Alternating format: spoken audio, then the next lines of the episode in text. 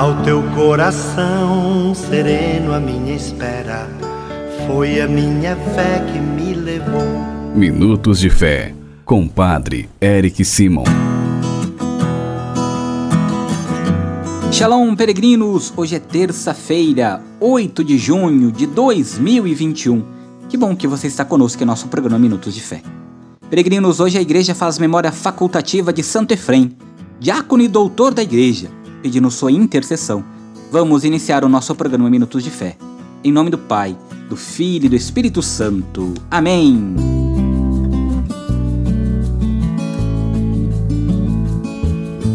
Queridos irmãos e irmãs, o evangelho que nós vamos escutar nesta terça-feira é o evangelho de Mateus, capítulo 5, versículos de 13 a 16. São Mateus, capítulo 5, versículos de 13 a 16. É a continuação do evangelho de ontem que nós escutamos sobre as bem-aventuranças. Por isso, você já prepare sua Bíblia aí, para nós lermos juntos e depois meditarmos este lindo evangelho. Peregrinos, você também é meu convidado para enviar para nós sua mensagem de áudio no nosso telefone 43 99924 8669. 43 99924 8669. Você ainda reza comigo no final do nosso programa, o sétimo dia de nossa novena, em louvor ao Sagrado Coração de Jesus. Reze comigo agora o Evangelho desta terça-feira. Santo Evangelho. Senhor esteja convosco. Ele está no meio de nós. Proclamação do Evangelho de Jesus Cristo segundo Mateus. Glória a vós, Senhor.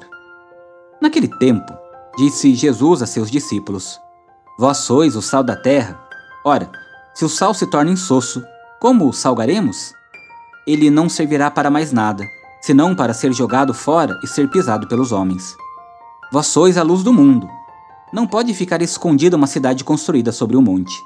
Ninguém acende uma lâmpada e a coloca debaixo de uma vasilha, mas sim num candeeiro, onde ela brilha para todos os que estão em casa. Assim também brilha a vossa luz diante dos homens, para que vejam as vossas boas obras e louvem o vosso Pai que está nos céus. Palavra da salvação. Glória a vós, Senhor.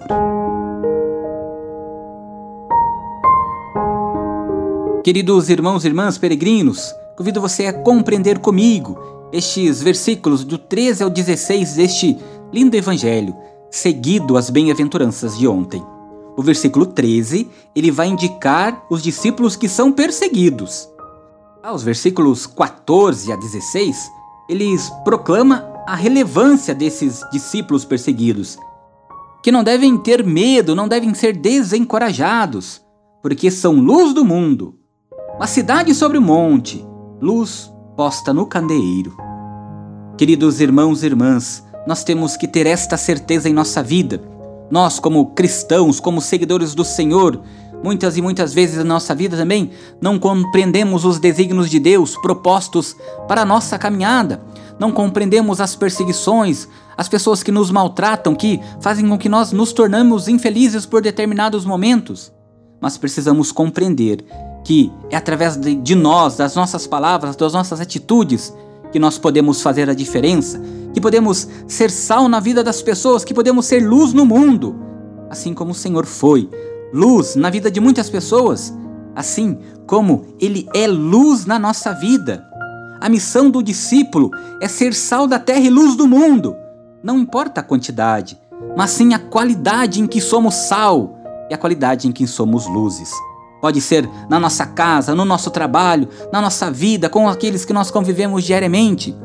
Ser sal da terra e luz do mundo é fazer a diferença e mostrar que, mesmo diante das dificuldades, em meias trevas, em meia turbulência, nós não desanimamos nunca, porque temos a certeza, como vimos ontem no Evangelho, naquele lindo Evangelho das Bem-aventuranças. Nós, se estamos com o Senhor, nos alegramos e nele nos regozijamos. Peregrinos, faça comigo agora as orações deste dia. Pai nosso que estais nos céus, santificado seja o vosso nome. Venha a nós o vosso reino. Seja feita a vossa vontade, assim na terra como no céu. O pão nosso de cada dia nos dai hoje. Perdoai-nos as nossas ofensas, assim como nós perdoamos a quem nos tem ofendido. E não nos deixeis cair em tentação, mas livrai-nos do mal. Amém. Ave Maria, cheia de graça, o Senhor é convosco.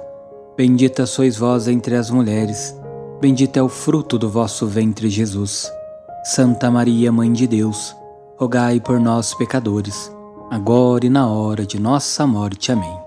Glória ao Pai, ao Filho e ao Espírito Santo, como era no princípio, agora e sempre. Amém. Coração Santo do Rei. Queridos irmãos e irmãs, vamos fazer juntos agora o sétimo dia de nossa novena ao Sagrado Coração de Jesus. A nossa proteção está no nome do Senhor, que fez o céu e a terra. O Senhor esteja convosco, Ele está no meio de nós. Quando eu vou falando aqui, você vai repetindo no silêncio do seu coração e já apresentando ao Sagrado Coração o seu pedido, a sua prece. Coração Eucarístico de Jesus, perdoa nossas ingratidões, fazei que vos amemos sobre todas as coisas por toda a vida. Fazei também que reconheçamos a vossa santa vontade, com o auxílio da graça que de maneira especial pedimos nesta novena. Peça ao Sagrado Coração de Jesus, faça o seu pedido a Ele. Aquele pedido que você tem feito em intenção de uma graça muito especial para você e para tua família desde o primeiro dia. Peça agora ao Sagrado Coração de Jesus. Peça a este coração misericordioso. Sagrado Coração de Jesus, fazei que vos amemos cada vez mais. Amém. Encerrando o sétimo dia de nossa novena, em desagravo ao Sagrado Coração de Jesus, vamos também encerrar o nosso programa Minutos de Fé desta terça-feira. Muito obrigado por você estar sempre conosco. Muito obrigado por você rezar diariamente conosco. Pode ter certeza. Eu rezo por você, por tua família, por tua saúde, por todos os seus projetos todos os dias e também coloco você e sua vida em cada Santa Missa que eu celebro.